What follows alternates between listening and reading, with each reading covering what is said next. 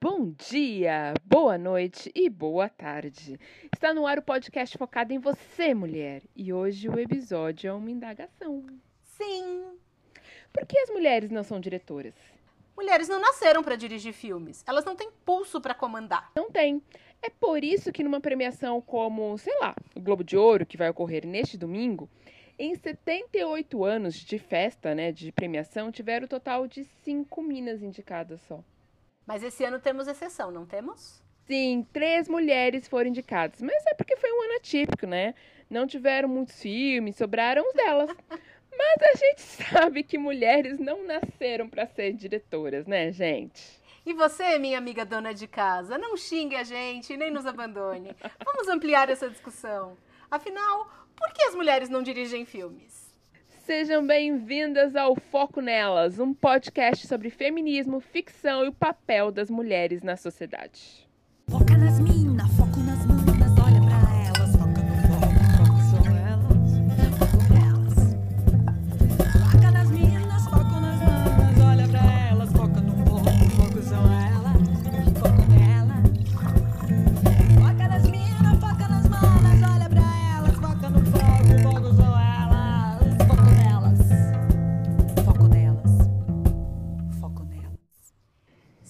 o Center for Study of Women na Television or Film, o ano passado, a porcentagem de mulheres que dirigiram filmes de maior bilheteria nos Estados Unidos foi de 16%, o que foi um aumento em relação aos anos anteriores, que foram respectivamente 12% em 2019 e 4% em 2018. Eu acho isso muito pouco ainda.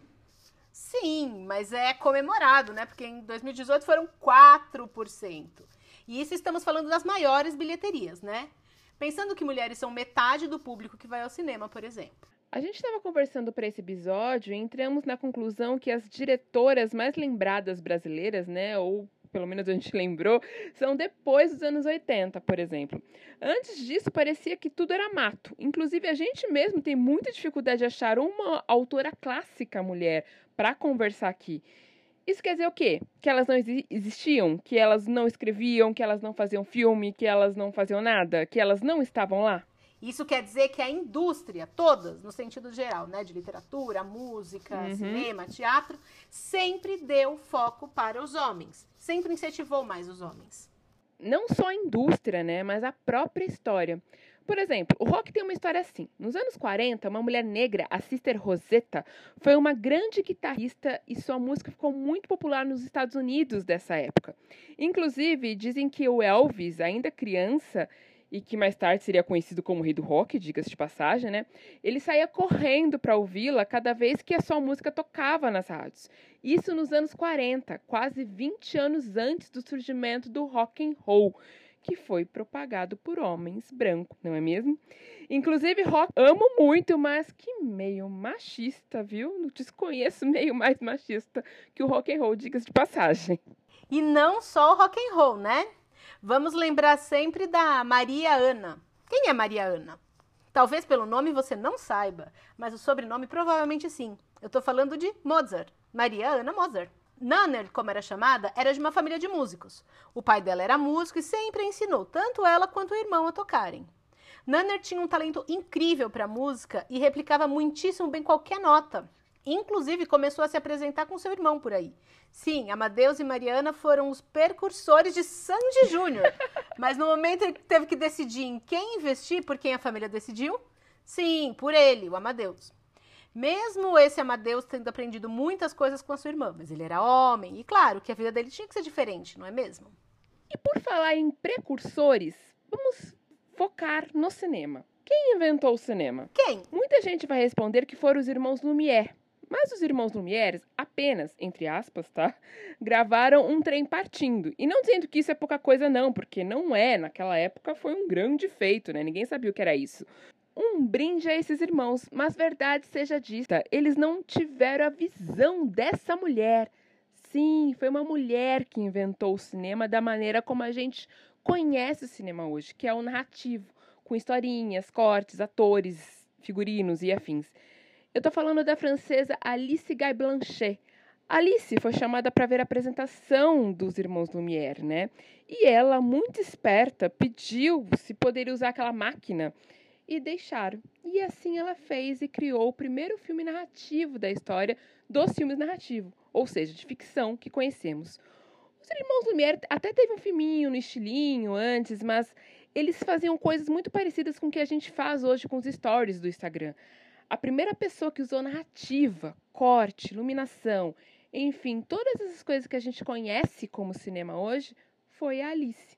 E quem levou a fama de precursor do cinema foi um cara que eu gosto muito, diga-se passagem, ele realmente é genial, mas não é verdade. Não, é, não foi ele que inventou esse tipo de cinema narrativo. Né? Eu estou falando do Méliès, né? do Georges Méliès, que é aquele cara que fez A Viagem para a Lua, famosíssimo filme mudo. E a Alice é tão visionária que em 1906 ela fez um filme chamado As Consequências do Feminismo, que nada mais era do que uma sociedade trocada, onde homens exerciam os papéis femininos e as mulheres os masculinos. Isso de, de acordo com o que a gente entende por papéis, né? Mulheres em casa trabalhando para homens sem receber um tostão e homens trabalhando na rua. Então ela trocou esses papéis. E ela não inova somente nisso, não, tá? Ela tem um filme chamado The Fool and His Money, onde o elenco era composto apenas por atores negros. O Telecine, no passado, fez uma amostra de todos os filmes da Alice para que o mundo saiba dessa mulher. E daí eu falo por mim, né, que estudei cinema e ouvi falar dela, sei lá, em 2015. Tipo, seis anos depois que eu me formei, né? Em nenhum momento o nome dela foi citado de uma maneira marcante, em nenhum momento durante a faculdade. E o Telecine resgatou filmes dela em que ela mesma era colocada como produtora, papel que os homens deixaram a gente exercer, já que mulheres são boas em cuidar, não é mesmo? Mas não. Alice tinha uma produtora, a Solax, era diretora, roteiristas e muitas vezes produzia também os próprios filmes. E ainda era a mulher que conseguiu tirar uns 25 mil dólares por ano em 1912, tá ok? Por isso, se você gosta de cinema, talvez seja um grande momento de você agradecer a uma mulher por isso. Agradeça a Alice. E a Alice tem uma história onde o protagonismo feminino foi ofuscado porque ela era esposa de alguém. Coisa muito comum até hoje, né?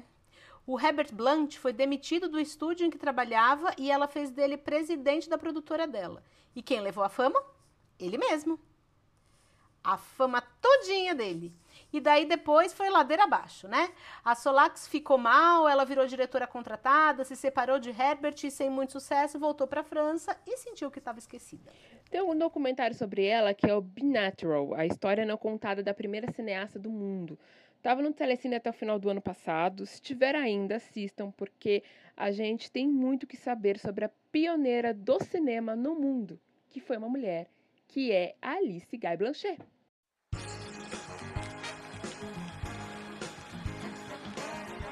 Live from the star filled International Ballroom of the Beverly Hilton Hotel. Welcome to the Golden Globe Awards. Nesse final de semana, mais precisamente nesse domingo, vai rolar o Globo de Ouro. Aquilo que a gente chama de festa da firma da indústria cinematográfica estadunidense. Eu adoro essa festa da firma porque eu acho que a galera fica muito mais despojada do que no Oscar, por exemplo. Onde só a Ellen DeGeneres pedindo pizza e distribuindo para a plateia fez a festa ficar mais boa e menos formal.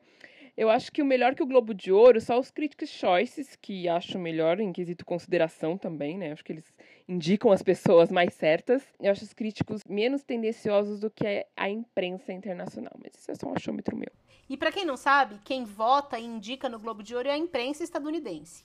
O Oscar já tem uma academia de atores, diretores, roteiristas e afins. E o Globo de Ouro é a imprensa. E tem o MTV Movie Awards, que é o melhor de todos. Tem a categoria de melhor beijo, gente. Maravilhoso. Super.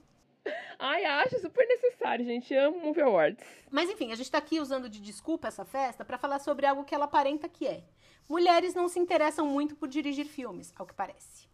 A gente brincou no começo, tá? Era uma brincadeira, tá, gente? Como falamos, o cinema foi basicamente criado por uma mulher, então, obviamente, elas dirigem filmes e sempre dirigiram filmes. Se eu e você nunca ouvimos falar, a culpa não é completamente nossa. E eu falo isso com muita calma, porque estudei cinema e na própria escola é difícil você ouvir sobre elas também. E muitas vezes isso acontece pelos mesmos motivos que dissemos lá atrás, quando falávamos das mulheres pioneiras. A história apaga.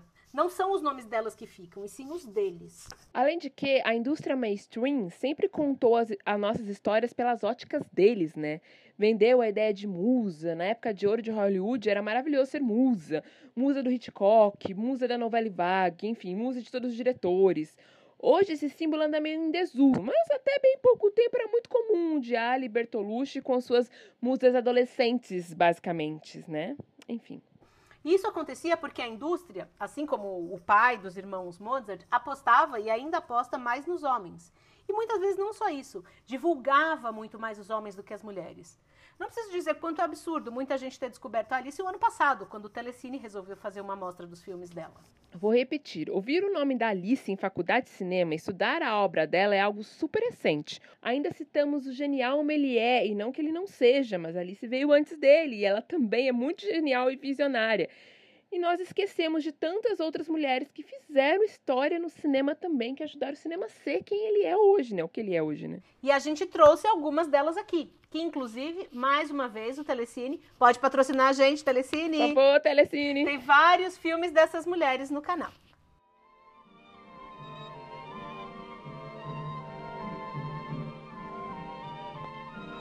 Louise Weber foi a primeira mulher estadunidense a dirigir filmes. Os primeiros curtas dela foram dirigidos em parceria com o marido, Philip Smiley.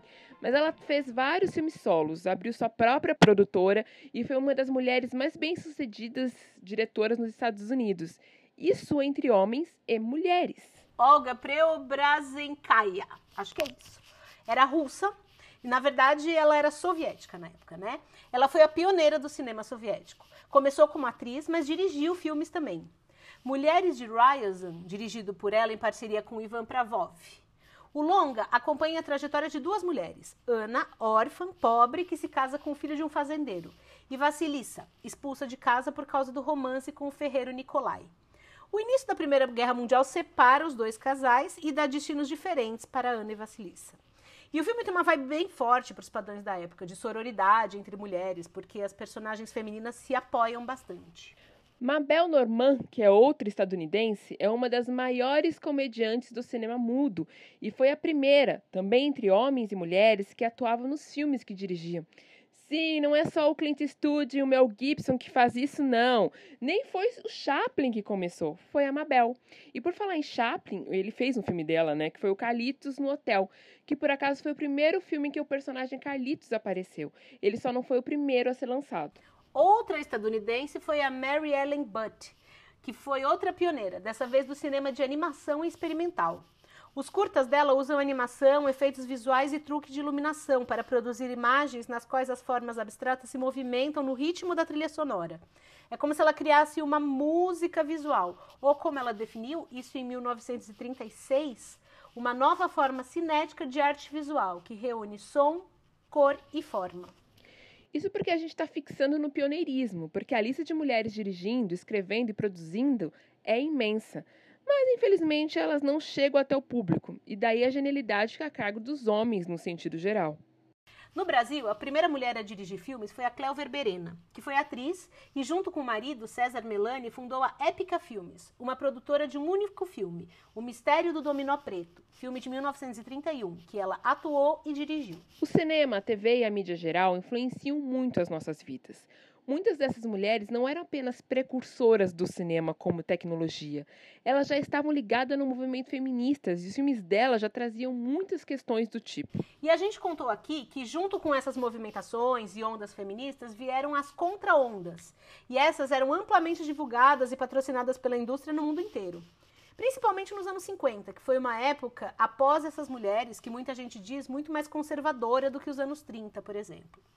Inclusive, muita gente disse que décadas após os anos 30 foram mais conservadoras do que os próprios anos 30. Hoje, talvez, seja mais conservador que os anos 30, pelo menos no Brasil, né? A gente luta muito por isso. Então, por tudo isso, essas mulheres foram meio esquecidas. Ou melhor, sutilmente a indústria resolveu esquecer delas. Por isso que temos tantos diretores geniais, mas quais são as mulheres geniais da época de ouro? Musas, temos um monte. Mas gênia? Aliás, né, muito me impressiona a facilidade que a gente chama homens de gênios, né? Por qualquer coisa que eles façam, como editar um filme de trás para frente, por exemplo, ou fazer um filme sobre ele mesmo, não é mesmo? O que acontece é que a narrativa cinematográfica e televisiva, que tanto nos influenciou influencia em como agimos, né? Essa narrativa é extremamente masculina. As mulheres falam, representam aquilo que os homens sentem e pensam, inclusive sobre nós mesmas. As vilãs, as mocinhas e afins são visões de homens no geral. A gente traz bastante peças aqui, e a maioria, se não todas, foram escritas por homens. E apesar da gente ter uma visão desconstruída, muitas vezes o foco é a sociedade e não o universo feminino ou discutir o feminismo que seja. No cinema, lá no início, muitas delas trouxeram esse traço. É claro que nunca foi do interesse da sociedade que mulheres ganhassem autonomia. Então, nada melhor do que homens dissessem como deveríamos nos comportar. E daí a gente tem o estereótipo do romantismo, da mocinha, da femme fatale, da mulher má, enquanto os personagens com mais camadas, dinamismo e complexidade ficavam sempre com os homens. As mulheres ficavam o alicerce do personagem masculino, complemento, basicamente, além da, da Eva ter vindo da costela do Adão. Durante muito tempo a gente reproduziu essas ideias. Reproduz ainda, né? Tanto que comédias românticas viraram filmes para mulheres, porque mulheres estão mais interessadas em romances do que outras coisas. Dizem, né? Porque o lugar de mulher é em casa, sendo esposas, vivendo romance, salvando os homens, que geralmente são os heróis. E tem todas aquelas narrativas de herói que falham muito. Mas tem sempre aquela mulher esperando lá por eles. É claro que isso influencia em nosso comportamento. Se espera de uma mulher ou vilania ou a perfeição, não a humanidade. Porque são exatamente esses personagens que nos deram nos filmes durante décadas e décadas. E se hoje isso está mudando, é porque não tem jeito. Os tempos de Time's Up e Me Too, eles foram obrigados a aceitar isso. Não é porque eles são bonzinhos, não, tá, gente? Porque esse movimento não é de agora. Ele existe desde que o cinema existiu, na verdade, né? Tanto que quando notaram isso, muitos diretores nos deram aquelas que já falamos por aqui, e que para mim é o ápice do machismo do cinema, porque elas são iguais às heroínas do passado, porém com um visual mais repaginado, que são as Manic Speaks Girls, que a gente já falou por aqui, né? E a gente está falando só de estereótipos até agora, porque no físico o cinema está sempre ditando moda, né? Sempre aludiu à magreza e à branquitude como desejo supremo de beleza e sensualidade. Até quando as mulheres puderam se tornar heroínas, elas não poderiam exercer isso sem passar essa imagem sensual e sexual. Até porque filmes de heróis são feitos para homens. Isso é irônico, gente, porque mulheres sempre foram nerds também, mas de fato existe essa ideia de HQs e super-heróis são coisas de homens. Afinal, mulheres estão interessadas em romance, e como homens estão interessados em outras coisas, as heroínas são feitas para serem objetos de desejos deles. Talvez uma que se difere um pouco nisso foi a própria Mulher Maravilha, né? Que foi criação de um homem feminista. William Moulton Marston era um psicólogo famoso por ter inventado o polígramo e tinha uma relação aberta. Ele tinha duas esposas e elas moravam na mesma casa. Que moderno. Assim, eu não vou me ater a essa questão do homem feminismo porque aqui não importa, né? Mas a Mulher Maravilha de fato foi uma personagem inovadora para a época. Embora ainda cultivando um certo estereótipo, afinal ela foi criada por um homem e tem como impulso um amor. Nada contra amor, né? A gente até gosta, mas mulheres estão vivendo por amor desde que o mundo é mundo e não é à toa que o mundo incentiva isso sempre, porque a gente sabe que mulheres têm como função principal a procriação, que isso interessa para a sociedade. Mulher Maravilha, que foi dirigido por uma mulher, né, o último filme, né, a Patty Jenks, mas ainda queriam a Charlize Theron fazendo a mãe da Gal Gadot, mesmo a Charlize sendo cinco anos mais velha só do que ela. Isso sem contar o último, que ela basicamente largou tudo pelo quê? Por amor. Porque tudo que uma mulher quer na vida é um romance. Sim, que, sim, nós queremos romance, gente. Nós queremos. Mas a gente quer isso e muito mais. A gente quer isso e todas as coisas além disso que a gente pode ter. A gente quer emprego, a gente quer dinheiro, a gente quer dominar o mundo, a gente quer ser dona da porra toda, porque só vocês podem. Enfim, pronto, é isso. Toutes portes ouvertes en plein courant d'air. Não só as mulheres do cinema são uma fantasia masculina. O mundo em si é uma visão masculina dos homens, né? Filmes lindos que eu amo, como por exemplo O Segredo dos Seus Olhos, é uma visão masculina sobre o mundo. E as mulheres? Onde elas estão? O que elas têm a dizer? A gente falou lá no começo que era mais comum ouvir nomes de mulheres dirigindo filmes da década de 80 para cá. Mas antes disso, eu acho que tivemos duas grandes mulheres que fizeram história no cinema. E apesar de não ser tão comum de ouvir dentro do gueto cinematográfico, já eram chamadas de geniais. E as duas são europeias. A gente está falando da belga Chantal Ackerman, que tem um cinema muito inspirado na novela Vague. Aliás, ela decidiu ser cineasta assistindo Godard, especificamente, e o Pierre Le Fou, ou O Demônio das Onze Horas, como preferi, que aliás é um dos meus filmes favoritos, de todos os filmes favoritos que eu tenho. E, e o cinema dela foi bem revolucionário em questão de linguagem e também de trazer o feminismo de maneira bem pontual. Isso lá na década de 70, na França, explodindo pelo feminismo, né? Chantal fez seu clássico filme, que eu vou ter que falar em francês e eu não sei, que é Jeanne Dillman, 23 Quai du Commerce, 1080 Bruxelas, Ai, tá de linda! Meu 1975. francês tá maravilhoso. Maravilhoso. que é o nome de um único filme que conta a história de alienação de uma dona de casa. O filme é bem interessante, porque ele tem três horas e pouco e narra em tempo real a vida dessa mulher, que é uma viúva, e faz ações cotidianas, sem pensar se é isso mesmo que ela quer. Até que, óbvio, tem uma virada aí, e é bem legal. É considerado um dos grandes trabalhos cinematográficos do século XX e foi reconhecido pela crítica como possivelmente a primeira obra-prima do cinema tendo o feminino como tema. E eu acho que é mesmo. E a outra mulher é Agnes Varda, maravilhosa. A gente já falou dela aqui. Ela trabalhou praticamente até morrer em 2019. Ela foi uma precursora em direção feminina, fez filmes maravilhosos como Cléo das 5 a 7, sempre ab- abordando mulheres complexas e diferentes. Nos últimos anos, ano, né, ela foi indicada ao Oscar por Versace e Varda por Agnes, que é um documentário sobre ela mesma, porque ela merece falar dela mesma para sempre. Maravilhosa, genial. Faria. Se eu fosse ela, eu faria um documentário sobre isso. Claro. E isso estamos falando de mulheres antes dos anos 80. A gente foi até pesquisar sobre a Suzana Amaral, mas A Hora da Estrela é de 1985. Enfim, Hora da Estrela é a adaptação da obra da Clarice Lispector, uma outra mulher que merece episódios e episódios nossos, que conta a história da Macabeia, que é uma obra que de uma certa forma acaba contestando as ideias românticas. Assim como a obra da Clarice, tem muitas indagações e complexidades nesse sentido também. Mas enfim, a narrativa feminista anda tendo mais força nos últimos anos. Inclusive, pesquisa desse mesmo Center for Study of Women in a Television or Film, filmes em que mulheres assinam mais roteiros, direção e outras áreas técnica, técnicas, né, tendem a ter personagens femininas mais expressivas. Por que será, não? Talvez porque mulheres têm essa certeza que nós somos, olha só que louco, gente, vai chocar, seres humanos. Em 1985, a cartunista Alison Bechdel fez uma tirinha ironizando filmes da indústria hollywoodiana, em que a maioria representa as mulheres de forma estereotipada e clichê. Em 2013, a sueca Ellen Telsley, acho que é assim que se fala, diretora de uma sala de cinema na Suécia, começou a identificar os filmes em cartaz em sua sala de cinema que haviam passado nesse teste, né? Ela marcava com os pôsteres dos filmes em um adesivo. A partir disso, criou-se oficialmente o selo e outros países começaram a abraçar essa ideia. O Brasil, inclusive, foi o primeiro país da América Latina a adotar esse selo. E a Alison fe- fez esse cartoon inspirado no livro da Virginia Woolf, que é Um Teto Todo Seu, que adoraríamos discutir aqui também um dia. Porque esse livro fala exatamente de todas as coisas que a gente discute por aqui até então. A dificuldade de termos histórias de mulheres que trazem a complexidade das mulheres no sentido real. E o teste de Bechdel faz três perguntas bem simples, que são: Esse filme tem pelo menos duas personagens com nome que são mulheres? Elas conversam uma com a outra?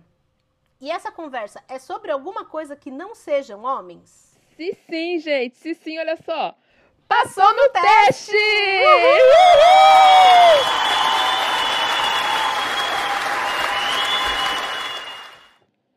São coisas muito simples, né? Mas que a Virginia falava isso da literatura, a Alison do cinema. E o Instituto Dina Davis, que faz essa medição de representatividade feminina na tela, trouxe na prática que a grande maioria dos filmes não passam nesse teste. São coisas bem básicas, gente. Inclusive filmes e séries que têm temática feminina, né, que tem várias mulheres, não passariam nesse teste. A única mulher que ganhou o Oscar de direção, a Catherine Bridgell, ganhou por um filme que não passa nesse teste, que é A Guerra é o Terror, que a gente vai falar já já sobre. Um filme que só tem homens. Ou seja, o cinema é feito por uma narrativa que diz que mulheres existem para terem uma vida amorosa. E sim, isso é importante. Mas a gente não quer só isso, e muito menos que isso seja a principal questão da nossa vida. O Instituto Dina Davis, para quem não sabe, a Dina é atriz e bastante conhecida pelo filme maravilhoso, diga-se diga de passagem, que passa nesse teste, que é o Thelma e Louise. Fez, ele fez aqui no Brasil, né, não só, mas também em 2016, onde elas entrevistaram cerca de 4.200 mulheres sobre o quanto elas se sentiam representadas em produção de TV e cinema e o quanto essa representatividade ou a falta delas, né, influenciam na vida delas. E o resultado foi esse aqui. Para 61% das entrevistadas, modelos femininos no cinema e na TV influenciaram sua vida de algum modo. 58% disseram que as mulheres vêm sendo estimuladas a serem mais ambiciosas e assertivas. E uma entre nove mulheres disseram que modelos femininos positivos lhes deram coragem para deixar um relacionamento abusivo. Esse número sobe para uma em cada quatro no Brasil. Porém, 53% das mulheres acham que faltam modelos femininos nos filmes e na TV. 74% disseram que gostariam de ter visto mais modelos enquanto cresciam. E 80% acreditam que as mulheres deveriam ter uma voz mais forte quando se trata de influência cultural. Eu não sei você, amiga, mas eu, como uma apaixonada por cinema, que cresceu assistindo filmes e mais filmes, louca do cinema eu, e cinéfila chata, chata mesmo. Agora eu sou legal, mas antes eu era muito chata. Eu, tive, eu sempre tive muita dificuldade com isso, porque dificilmente eu me identificava com alguma mulher, com uma personagem, né? E quando aconteciam, elas eram punidas, porque elas não se comportavam, né, entre aspas, de uma maneira bacana.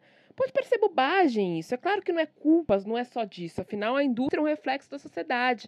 Mas isso me fez fazer escolhas e tentar ser de uma maneira que não fazia o menor sentido com as minhas vontades. E eu sinto muita inveja, eu sinto inveja mesmo de quem tem como ícone, hoje, né, hoje, o jovem de hoje, personagens como, sei lá, a Katniss Everdeen, que eu nem acho que é o melhor exemplo, mas gente, que bom que tem. E, sabe, eu chorei com Frozen, gente, porque era um pedido de desculpa da Disney em relação aos contos de fadas que ela mesma contou pra gente. Inclusive, a Disney, né, ela contratou o Instituto Dina Davis para ter mais equilíbrio nesse negócio, né, de, de paridade de gênero e, gênero e coisas do tipo. E não à toa, a Disney está fazendo várias releituras sobre as produções antigas dela, porque ela entende o quanto isso foi prejudicial, principalmente às mulheres. Que delicioso ouvir de uma personagem da Disney que não é vilã, muito pelo contrário, heroína da história, né? Algo muito básico como você não pode querer se casar com quem você acabou de conhecer. Essa coisa de amor único, eterno, gente, é um pé no saco. E a gente tem que parar de acreditar nisso como única fonte de felicidade. Eu acho, né? É, eu tive um momento que eu caí nesse lugar, né? Eu acreditava que eu ia ser a Cinderela. Acho que até mais na adolescência do que na infância. Eu nunca, eu nunca fui de assistir muito filme, né? Isso está começando agora. E, e, e, eu acho até que por essa falta de representatividade das coisas que eu assistia, que eu demorei para me entender no mundo. E eu demorei muito para entender meu corpo, meus desejos, minhas vontades. Teve um momento na vida que eu quase achei que eu podia ser Paquita. eu também. Só que ninguém me avisou que não. Não pode, amiga. Né? Hoje em dia a gente avisa. Não pode. Tem que ser loira. E magra. É, isso, não, isso principalmente, né? Ainda hoje, infelizmente. A questão é que a gente precisa de produções que representam a gente, né? E não só as nossas dores, como é muito explorado por aí, né? Achando super feministão. E não que não seja, mas a gente é mais do que isso, a gente é mais do que dores. Nós somos plurais. A gente erra pra caralho, gente. A gente tem desejo só por desejo. A gente quer viver amores de todas as formas, de todos os gêneros também. Amores apenas físicos, de almas, físicos e de almas. Amores com trabalho, com viagens, com cursos novos. A gente quer o mundo inteiro, minha gente. Essa pergunta do que as mulheres querem é fácil de responder. É que ela foi feita no sentido de entender que mulheres querem se elas têm um homem perfeito, né? Quem disse que a gente quer isso? Eu detesto heróis, por exemplo. Assim como eu não tô aqui para resolver a vida de ninguém. Procurem terapia, meninos, e não façam da sua parceira uma terapeuta. Porque nem se ela for formada nisso, ela deve ser sua terapeuta. Pronto, falei, desabafei de novo. Ela tá pistola. Sempre fico quando é esse assunto.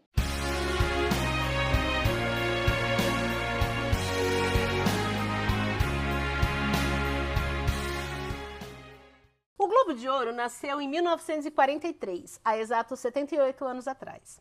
A academia dele é formada pela Associação de Imprensa Estrangeira de Hollywood. Essa associação foi formada por um jornalista do jornal inglês Da- Daily Mail e a ideia era divulgar notícias do cinema estadunidense para as pessoas de fora dos Estados Unidos. E daí surgiu essa premiação, que durante muito tempo foi chamada de a prévia do Oscar. Você acha que não é mais? Eu acho que isso meio que deixou de ser uma coisa óbvia e tá tudo bem. Mas sim, muitos filmes que são indicados ao Globo de Ouro são indicados ao Oscar. O Globo de Ouro é um evento que premia tanto a indústria cinematográfica quanto a indústria televisiva. E esse ano ele está rompendo barreiras e fronteiras! Uhul! Gente! Uhul! Eles indicaram não uma, não duas, mas três mulheres na categoria direção. Finalmente, a imprensa estrangeira de Hollywood descobriu que mulheres também dirigem filmes. Talvez eles tinham tido tempo ano passado de ter assistido filmes de mulheres, não é mesmo? Isso porque para você indicar, obvi- obviamente, né, você tem que ter assistido ao filme antes. E por todos os motivos que a gente citou, o que entendemos é que a imprensa estrangeira não tinha interesse em filmes feitos por mulheres. Ignoravam simplesmente. Só isso para entendermos por que em 78 anos apenas cinco mulheres foram indicadas. Cinco. E uma venceu, que foi a Barbara Streisand pelo filme que eu nunca vou conseguir falar esse nome, gente, que é In Ently, que só ganhou de trilha sonora o Oscar do mesmo ano, tá? Pra galera que fala do termômetro que eu tenho lá, minhas dúvidas faz tempo, isso foi em 84. Hoje a gente tem três possibilidades de ganhar a premiação. Mas sendo bem honesta, não me surpreenderia se a gente não ganhasse. Tem dois homens lá ainda, tá? Vale lembrar que essas premiações que estamos falando, e a gente até brinca com o Festa da Firma, é porque a gente está falando de festa da indústria norte-americana. E claro, eles premiam a, firma deles mesmo, né, gente? É só isso. A premiação que vai rolar nesse domingo, até o fechamento dessa edição, não foi muito divulgada como será. Apenas que, devido à pandemia, será virtual e se especula que será mais ou menos no estilo do M. As apresentações ficaram por conta da Tina Fey e da Amy Poehler, que eu acho ótimo. Eu adoro as duas, estou ansiosa para ouvi-las ouvi-las falar desse, desse feito inédito, né? A imprensa estrangeira ter descoberto filmes de mulheres, gente. Olha que sensacional. E não é incomum a premiação no geral ser assim. Em 78 anos, apenas 21 mulheres foram indicadas em roteiro, por exemplo, e apenas 7 delas ganharam. São 5 indicados por ano por categoria. 21 indicados em 78 anos é muito pouco. Se a gente for para a raça, então, a coisa piora um pouco. 2017 foi o ano mais negro da premiação. Isso após 30 anos da última atriz negra ter ganho um Globo de Ouro, que foi a Whoopi Goldberg. Aí, em 2017, a gente teve a Viola Davis ganhando por Fences, além de Moonlight ter ganho de melhor filme e Atlanta de melhor série de comédia. Aí chegou 2020 e tudo voltou para trás de novo, né? Porque foi o ano de Us e Olhos que Condenam. E foram produções que simplesmente foram esquecidas no churrasco. E tanto a série da Ava DuVernay quanto principalmente a atuação da Lupita Nyong'o foram super aclamadas. A da Lupita muita gente considerou uma das mais brilhantes interpretações do cinema. Mas parece que esqueceram dela no churrasco da firma. Esse ano a coisa já mudou novamente. Tanto que uma das dire- diretoras indicadas é a Regina King, que é negra, né? E a outra é uma asiática, a Chloe Zhao. Mas eu vou reclamar que a I May Destroy foi sumariamente ignorada, assim como a sua criadora, que é a Micaela Coe. Motivo? Não sabemos, porque estamos falando de uma das séries mais importantes do ano, mais aclamada também, uma série que tem majoritariamente pessoas negras, de uma atriz e roteirista negra e que fala sobre estupro. Não, não me contento com o mínimo, eu quero tudo e ganhar sempre. Afinal, homens e brancos sempre tiveram isso e todos merecem a mesma coisa, não é mesmo?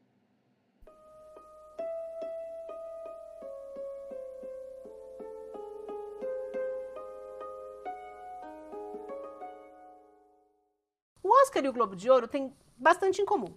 Uma dessas coisas é que o tiozão da academia, o Oscar, em mais de 90 anos, também apenas indicou cinco mulheres à premiação e apenas uma ganhou. E basicamente são quase as mesmas.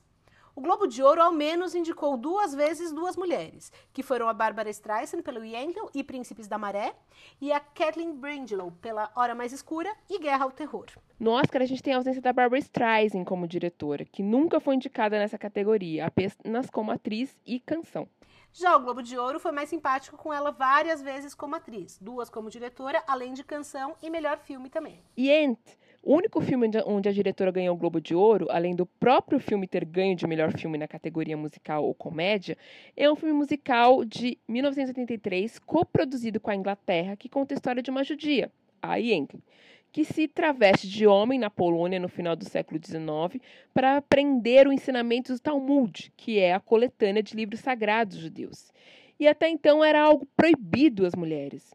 O filme traz essa discussão de uma maneira bem leve, além de trazer músicas, que é uma coisa que estadunidense curte muito, e nós também, né? Eu sou suspeita pra falar, né? Porque eu adoro esse filme. É musical, né? Mas ele, eu gosto até porque ele sai total daquele estereótipo de filme musical com luzinhas, bailarinas de colã lá e traz um questionamento sobre o lugar que se espera de uma mulher. E é difícil a gente ver musicais fazendo isso. Uhum. E a Bárbara Streisand, pra quem não conhece, se alguém não conhece, é uma diva norte-americana que fez muitos e muitos musicais. Talvez o mais famoso dele seja o Hello Dolly e o Funny Girl. Inclusive, ela fez na Broadway. E tem luzinhas e bailarinas de colã. Sim. Bárbara tem dezenas de álbuns lançados e ao todo foram esses os números de prêmios que ela já ganhou. Ela ganhou dois Oscars, 15 Grammys, seis prêmio Emmy, um prêmio Tony especial e um American Film Institute, seis People Choice, 11 Globos de Ouro, três Peabody, um Cable Ace e um Director Guide of American. E ainda dividiu com a Cher o marco de ter ganho um Oscar de melhor atriz e também ter um single número um na parada dos 100 mais da Billboard. Acho que a mocinha tem futuro. Acho, né? Acho, achamos. Talvez tenha. Minha Nossa Senhora. Uma diva é uma diva. Ou seja, pouca coisa ela não é. Inclusive, a Bárbara dirigiu um filme que ninguém dá nada, mas eu gosto muito, que se chama O Espelho Tem Duas Faces. Se não me engano, o roteiro é dela também, e é lindinho, gente. E ela também dirigiu outro filme que foi indicado nessa categoria, né? Que foi O Príncipe das Marés, que é um filme de drama padrão. O Nick Nolte ganhou o Globo de Ouro por esse personagem, né, de melhor ator aqui, e conta a história de um homem que está buscando a redenção. Eu tô brincando, mas é mais ou menos isso mesmo. Ele é um treinador de rugby desempregado que vai para Carolina do Norte ficar com a sua irmã e resolve questões do passado, e daí tem todos aqueles problemas todos. Ele conhece a Barbara, que é uma psiquiatra, e vai lá resolver o problema dele, né? Porque é pra isso que mulheres, mulheres. Não, tô brincando. O filme não é ruim, não, gente. O filme é bonitinho. E sim, eles sim se envolvem, né? E muita coisa acontece. O filme é bonitinho, vale a pena assistir, sim.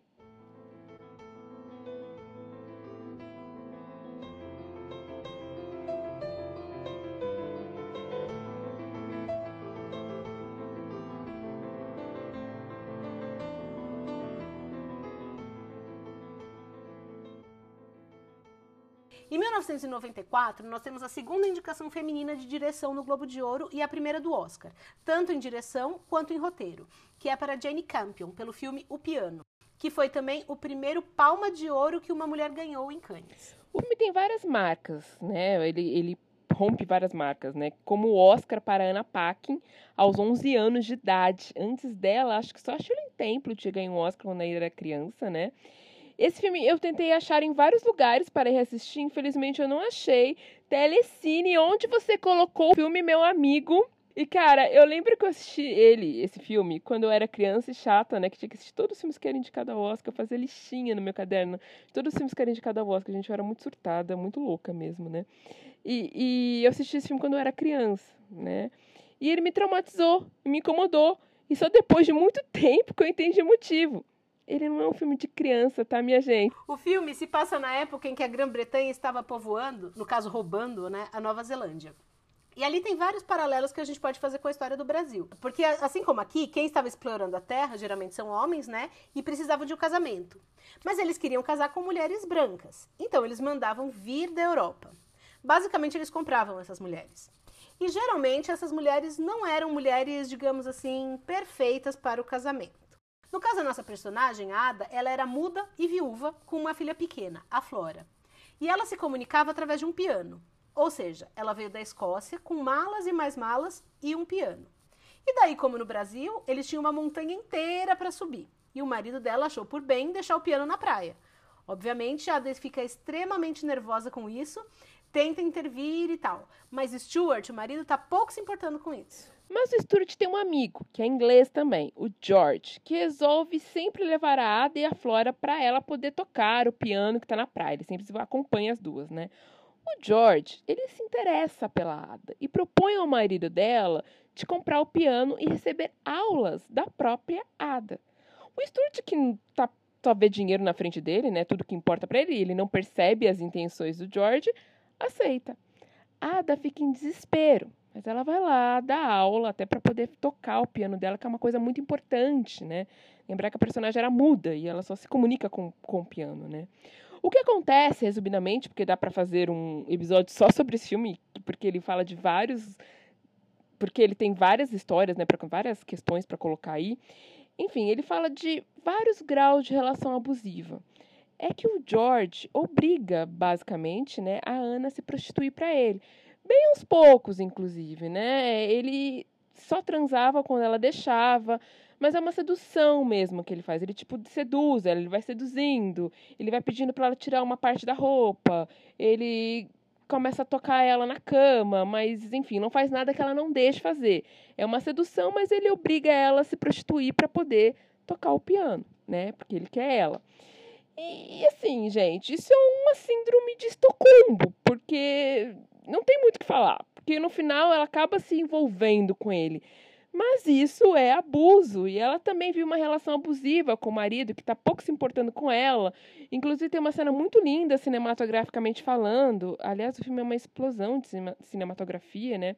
Que ele tenta estuprar ela. É bem pesado.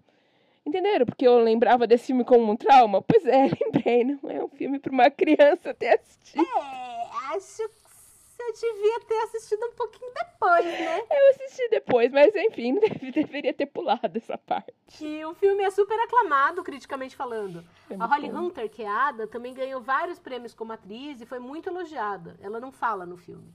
Tem gente que diz que tem uma certa romantização por causa do que se transforma a relação do George e da Ada, mas eu não acho isso. Acho que tá tudo muito claro que a intenção da Jane é mostrar o quanto sempre foi maravilhoso ser mulher nesse mundo, não é mesmo? E ela faz isso de uma maneira bem fria também. E tudo que acompanha essa frieza, e, e tudo acompanha essa frieza. A nossa dificuldade de acessar a protagonista muda, a fotografia, a trilha sonora, enfim. O Piano é considerado um dos filmes mais aclamados do cinema. E ele vale muito a pena quando você é um adulto, tá, gente? Não façam igual a Andréia.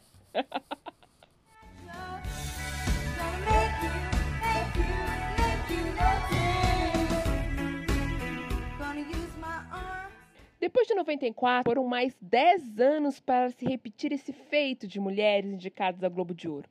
Em 2004, foi a vez da Sofia Coppola ter sua indicação por encontros e desencontros, que eu costumo querer acreditar que só perdeu porque estava indicada junto com O Senhor dos Anéis. Eu quero acreditar nisso, tá? Encontros e Desencontros é um dos meus filmes favoritos entre todos os filmes favoritos do mundo. Eu amo o filme, a trilha sonora, eu amo a Sofia por ter nos dado esse filme que é quase um conto pessoal dela. E é um filme que fala sobre abandono, tédio e os laços que se formam a partir disso. É assim que eu gosto de ver ele, pelo menos, né? A Charlotte é uma jovem casada com um cara chatíssimo, que é fotógrafo e está trabalhando em Tóquio. Lá, ela encontra o Bob Harris, que é um ator meio esquecido que está lá trabalhando também. E daí se dá esse encontro entre essas duas pessoas de tempos e espaços diferentes. O Bob Harris é interpretado pelo Bill Murray, e a Sofia diz que quando ela escreveu o filme, ela pensou nele o tempo todo, mas ele nunca confirmava a participação dele. E ela queria que fosse ele, tinha que ser ele. E tinha mesmo, né, gente? O Bob Harris é meio uma adaptação do Bill Murray, que estava em um momento parecido na carreira. O Bill estava meio longe dos sucessos cinematográficos há tempos, e ele era um nome de muito peso no cinema entre a década de 80 e 90, lá como Os Caças Fantasmas, por exemplo. Eu lembro desse filme com a Sca- Scarlett Johansson se perdendo pelas ruas de Tóquio, aquela tomada enorme da janela, e aquele final lindo que dá o tom do que foi aquele encontro, onde nada se consumou. Inclusive, esse final, a Sofia ela costuma dizer que ela não pediu para ele falar nada. Quer dizer, ela pediu para ele falar alguma coisa, mas qualquer coisa, era uma coisa entre os dois, tipo, não tinha texto. E daí ele falou aquele sussurro que a gente não entende, né? Que demorou anos pra gente descobrir o que era. Enfim, é, eu sou apaixonada pelo tempo do filme, o ritmo que a história é contada e a ausência de texto, porque ele não tem muito texto. E, gente, genial a Sofia, porque o texto a gente coloca por necessidade e ele não é uma obrigação. E um filme que fala sobre pausas, esperas, encontros. Tem que ter diálogo pontual mesmo, né? E é aquela coisa que nada acontece, mas muita coisa acontece, né? Sim, sim. E a Sofia já era bem conhecida do cinemão, né? Além de ser filha do Francis Ford Coppola e ter protagonizado a cena do casamento do Poderoso Chefão 3 e finalmente ter decidido ser diretora e não atriz. Ela fez Virgens Suicidas, que foi super bem de crítica, e talvez, exceto esse, todos os filmes da Sofia têm essa marca de introspecção, né? Encontros de Encontros também é chamado de biográfico, porque ele foi escrito bem na época da separação dela com Spike Jonze. E disse que a relação da Charlotte com o marido era o retrato da relação dela com Spike. Mas essa é a parte da fofoca, né? Que eu gosto muito de falar, sempre. E nós temos mais três filmes e duas diretoras. A gente falou da Bigelow e de como a única diretora ganhadora do Oscar ganhou com um filme que não passa no teste de Bechdel, que é Guerra ao Terror. E eu não pesquisei sobre, mas acho que A Noite Mais Escura também não passaria porque é uma única personagem feminina, né? Os dois filmes também foram indicados ao Globo de Ouro, mas não levaram. A Kathleen ganhou o Oscar no mesmo ano em que James Cameron também estava concorrendo como diretor pelo Avatar. Eles são esses, e eu gosto de fofoca, né, gente? É, a André, ela tem enciclopédia dos relacionamentos de Hollywood. Ah, eu sei todos, gente. Pode me perguntar, conheço todos. É, Bigelow foi indicada em 2010 e 2013 por filmes que eu mesmo não sei se alguém falou, provavelmente sim. Eu acho que eles completam um ao outro. Por se tratar de filmes que trazem uma leve, porque é leve mesmo, mas ela existe, relação com a era Bush. E mais do que isso, você está vendo uma mulher fazendo filmes que até então dizem ser filmes para homens, entre aspas, né? Que são filmes de ação, filmes sobre política. Guerra ao Terror se passa na Guerra do Iraque e conta a história de três soldados que desarmam bomba. O que acontecia era muito comum colocarem bombas para explodirem soldados dos Estados Unidos lá no Iraque.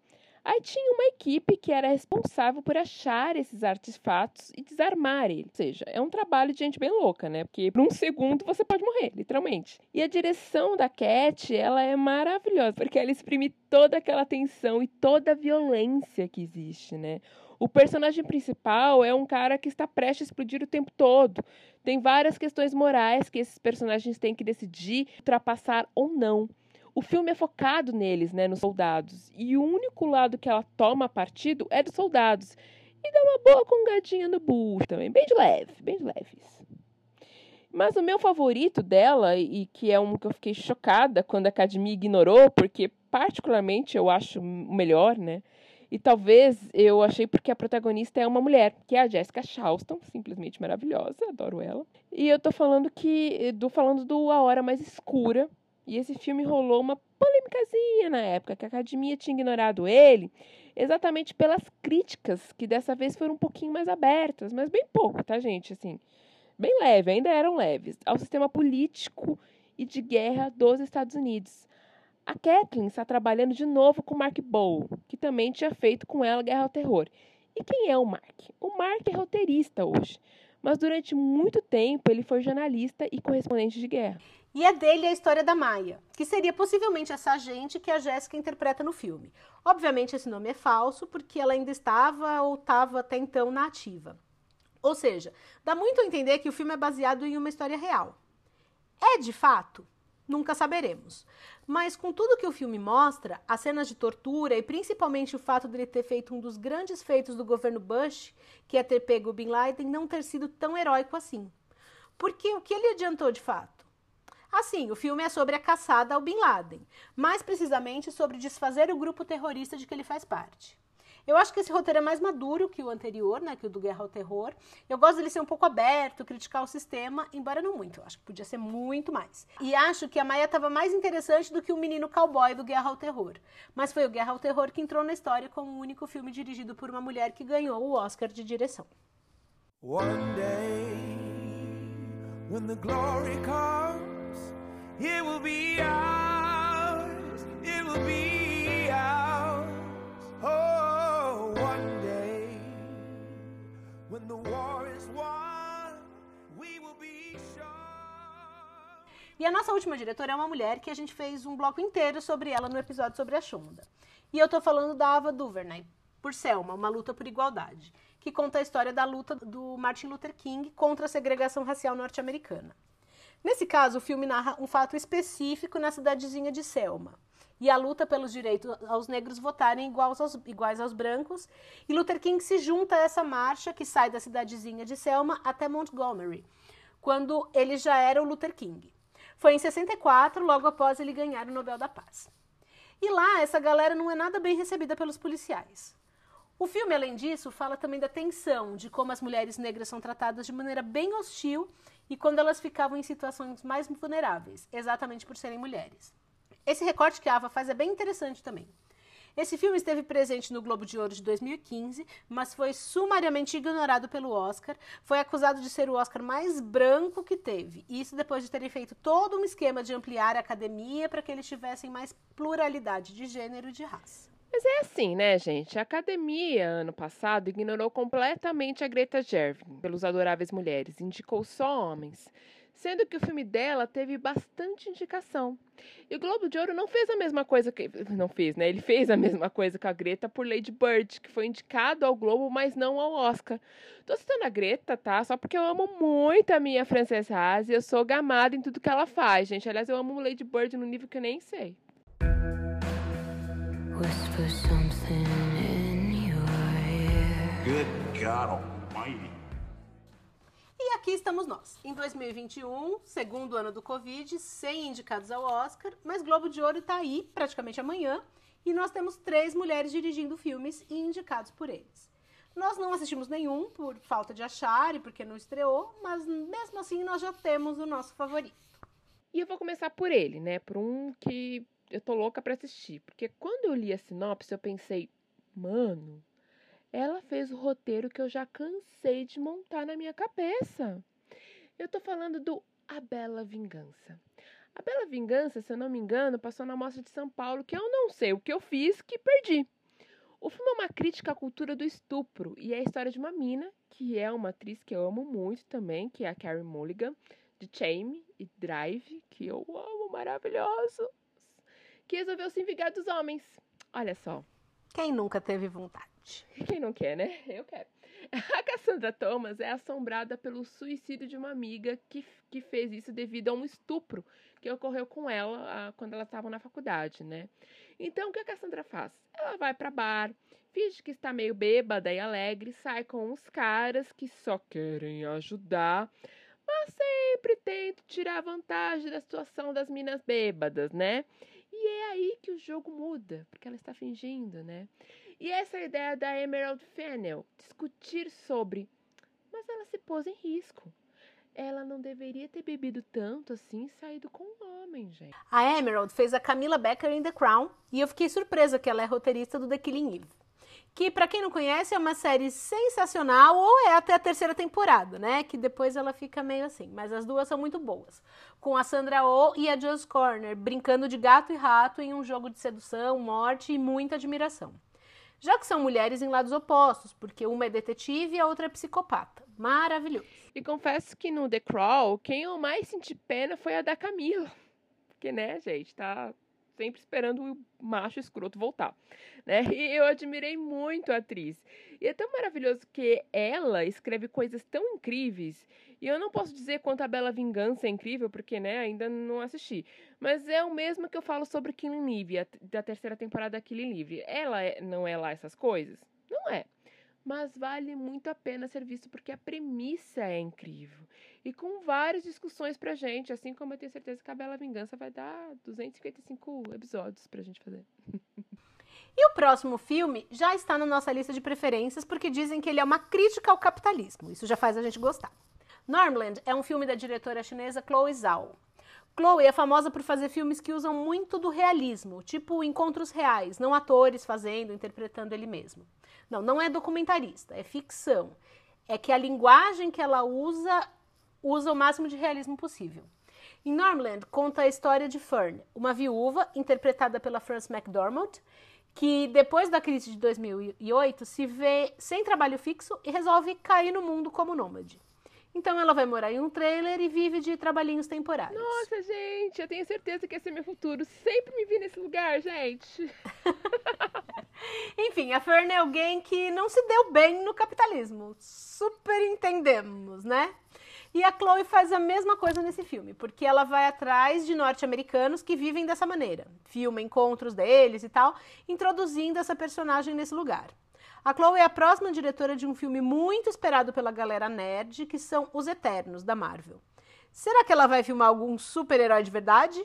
Ou desconstruir ele a lá The Boys? Não sabemos, mas queremos muito saber. E a última indicada, e o único desses filmes que tem duas particularidades, né? A primeira é que ele não foi indicado como melhor filme, os outros dois foram, esse não. E segundo que essa diretora, provavelmente é a mais famosa entre esses diretores. Né? Estamos falando da Regina King. Regina tem mil prêmios como atriz por um único filme que foi Se a Rua Bailey Falasse, inclusive o Globo de Ouro e um Oscar. E também tem um Emmy pela, como atriz, né, pela série mais fantástica de 2019, que foi The Watchmen. E dessa vez ela foi indicada como diretora por Uma Noite em Miami. Uma Noite em Miami é baseado na peça homônima escrita pelo roteirista Kemp Powers, que é o mesmo do The Soul. É, uma Noite em Miami busca imaginar como foi o encontro secreto entre o músico Sam Cooke, o astro de basquete Jim Brown, o Malcolm X e o boxeador Cassius Clay, em 25 de março de 64. Naquela data, Clay conquistou o título de pesos pesados e estava prestes a se converter para o Islã, enquanto Malcolm estava em atrito com o líder Elijah Muhammad e na mira do FBI de J. Edgar Hoover. E uma das coisas que parece muito interessante do filme é que a gente está falando de homens negros com diferentes pontos de vista sobre a mesma questão e que são militâncias, né? Eles são militantes, eles são ativistas. E todos eles são ativamente, né, de alguma forma, nesse lugar. Bom, e é isso. E é isso, gente. Então, aproveitem que ainda estamos em isolamento social, Covid ainda tá por aí, para assistir Globo de Ouro, para dar uma olhada nos filmes, para assistir mais mulheres diretoras, roteiristas. A gente deu várias dicas de filmes aí de mulheres dirigindo, gente. Vários desses vocês acham no YouTube também, tá? Principalmente os filmes mudos. O da, da Alice tem todos no YouTube, todos. Coloca diz o nome dela lá que você vai achar vários dela, vários. Assistam e digam pra gente aí, compartilhem as opiniões. E agora a gente vai começar a temporada de premiação. Eu particularmente sou rato de premiação, sempre fui de escrever, assistir tudo. Ultimamente eu ando falhando miseravelmente nisso, né? Capitalismo, ter que trabalhar é muito complicado, né? Quando eu era mais nova, eu conseguia ser uma cinéfila melhor. Agora não muito. Mas ano passado a gente se uniu na casa dali, né? Parece que foi outra vida. Esse. É, eu gosto da parte de chamar as amigas em casa pra Ai, tomar. gente, saudades, saudades. Enfim, assistam, maratonem. Conta pra gente o que vocês acharam. É isso, gente. Espero que vocês tenham gostado. Beijo! Beijo! Bom Globo de Ouro!